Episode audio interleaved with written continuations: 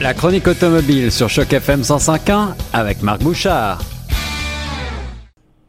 Choc FM 105.1 ici, Guillaume Laurin sur euh, les ondes de la radio francophone de Toronto avec euh, notre ami Marc Bouchard, spécialiste de l'automobile, qui nous propose aujourd'hui un fabuleux coupé qui ressemble euh, étrangement à un véritable show-car et pourtant il arrive, c'est une voiture hybride qui porte également un nom totalement inconnu, une voiture presque interstellaire que cette Polestar numéro 1, n'est-ce pas mon cher Marc?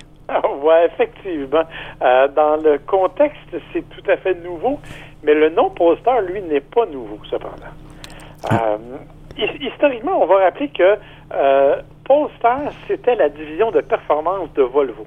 D'accord. Euh, tout ce qui touche donc les voitures en course, par exemple, ou même certains modèles, la S60, la V60, elles ont déjà été retouchées, si l'on veut, par la division Polestar. Euh, qui se chargeait de leur donner un peu plus de vitamines. Alors, si je comprends bien, c'est un peu le, pendant de AMG ou de Motorsport chez euh, les concurrents euh, germaniques. Exactement, mais avec moins de, je dirais, moins de raffinement. Tu sais, chez AMG, par exemple, les voitures sont faites, les moteurs sont faits à la main et tout. On n'allait pas jusque-là chez, chez Polestar, évidemment. Bon, depuis, tu le sais, Volvo a été racheté par une compagnie chinoise qui s'appelle Geely. Eh oui, c'est un, un, gros groupe, ça, Geely c'est énorme. Et Geely a décidé de s'associer avec Volvo pour créer une troisième entité qui s'appelle Polestar. Donc, on a repris le nom. On a laissé à la division de performance le nom Polestar en lui ajoutant le engineering. Donc, ce qui est maintenant plus rapide s'appelle Polestar Engineering. Et on a créé une vraie compagnie indépendante qui s'appelle Polestar, dont la mission est de fabriquer des voitures de luxe et des voitures électrifiées. Alors là, c'est la naissance d'une nouvelle marque euh, à laquelle on assiste en ce moment. C'est quand même assez rare euh, pour être signalé. On parle d'une marque, euh, d'une marque chinoise ou d'une marque suédoise?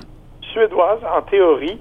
ben, en fait, c'est difficile à dire, mais elle est plus suédoise que, chinoise, même si l'assemblage est partiellement en Chine. Bref, pour le moment, on est vraiment dans un tout nouveau départ pour cette compagnie-là, justement. Et tu le dis, euh, la Polestar 1, c'est un peu un choker parce que c'est une voiture dont la mission est de montrer les capacités technologiques et techniques de la nouvelle compagnie avant de se lancer dans la fabrication, je dirais, plus grand public. Alors pourquoi je dis ça?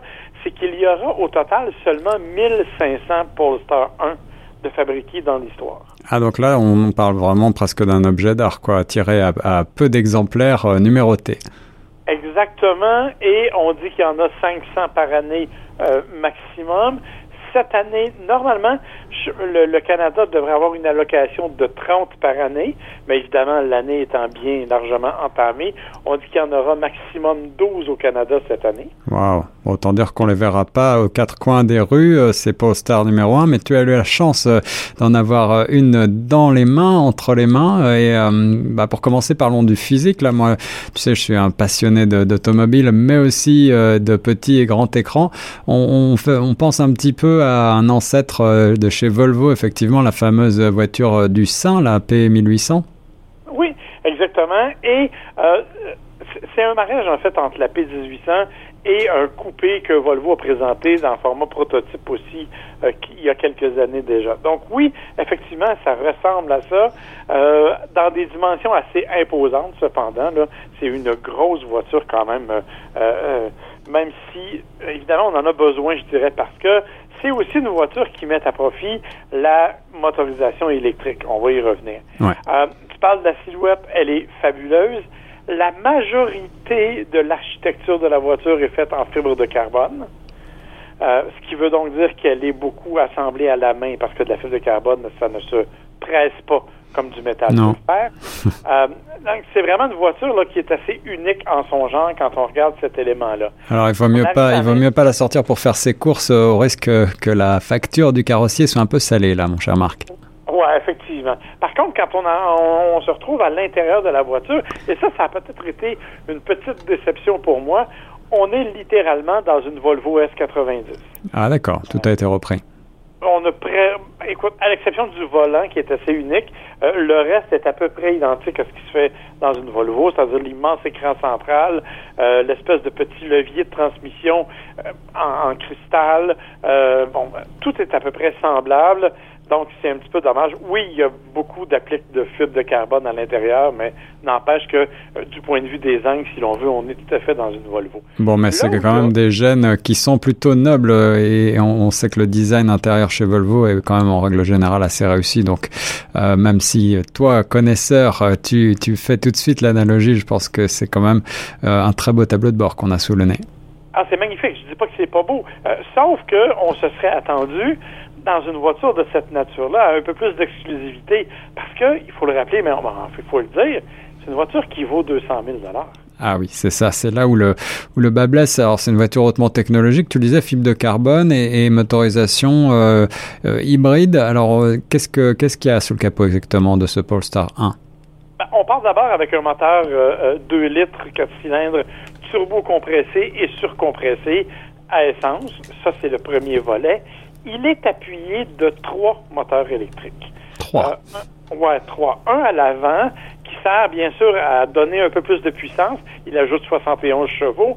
Plus, il agit aussi comme démarreur et comme générateur. Donc, c'est vraiment la partie avant de la chose. À l'arrière, on a deux autres moteurs électriques qui sont logés directement sur l'essieu, ce qui fait que ultimement, on peut choisir littéralement le type de propulsion que l'on a avec ce véhicule-là. C'est-à-dire qu'on a différents modes de conduite. Si on la met dans son mode le plus sportif, 100% électrique, elle est à, ce moment-là une vraie propulsion, donc il n'y a que les roues arrière qui poussent.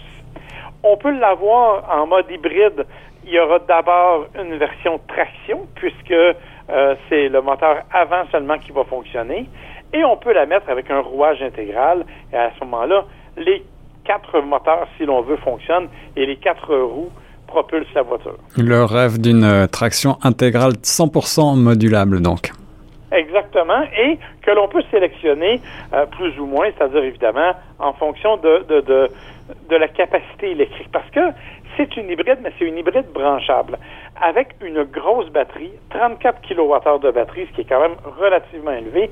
Ça permet une autonomie d'à peu près 115 km en mode 100% électrique. Hmm. C'est pas négligeable. C'est imposant. Ouais, ouais, c'est bon ça.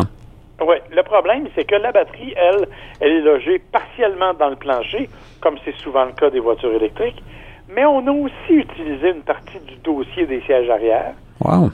Que ça veut dire, c'est qu'évidemment, on a dû faire un compromis sur l'espace intérieur et l'espace de chargement. Donc, euh, tu le dis, c'est un coupé, mais c'est un 2 plus 2. Ouais. Les deux arrières doivent être particulièrement réduits en taille, je te dirais, pour être au minimum confortable. Et quant au, bagage que l'on peut mettre dans le coffre, ben, c'est à toute fin pratique inexistant. Ça a à peu près la taille d'un coffre de Mazda MX-5.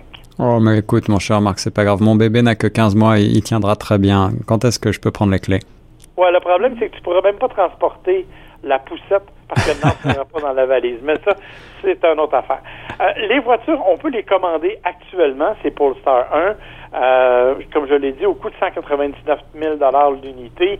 La seule vraie option, c'est une espèce de peinture euh, de couleur mat là, qui vaut 7 à 8 000 il y aura, par contre, quand je vous dis que c'est un prototype pour montrer les capacités technologiques, il faut savoir que la Polestar 1, ce n'est que le début, puisque dans quelques mois, on, déjà, on va arriver avec une Polestar 2, qui va être une berline, et plus tard, avec une Polestar 3, qui va être un petit VUS, qui vont tous les deux être 100% électriques et qui vont tous les deux être beaucoup, je dirais, moins raffinés du point de vue technologique, mais beaucoup moins dispendieuses aussi. La Polestar 2 va se vendre 70 000 alors en fait, c'est vraiment euh, un coup de pub, une sorte de coup marketing, cette Polestar 1, ou est-ce que ça va être, euh, à ton avis, euh, aussi un, objet de collection, voire une voiture que vont s'arracher les amateurs d'Aston Martin et d'autres Ferrari? Non, je pense pas que ça va susciter l'engouement à ce point euh, des amateurs de voitures de performance. C'est une belle voiture.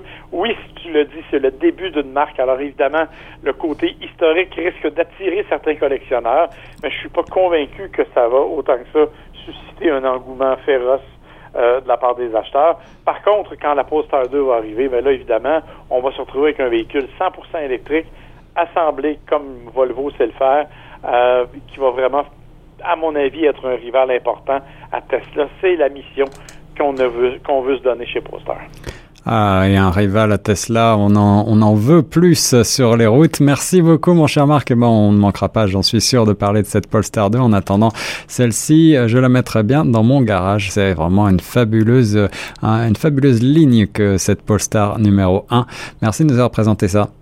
Ça fait plaisir.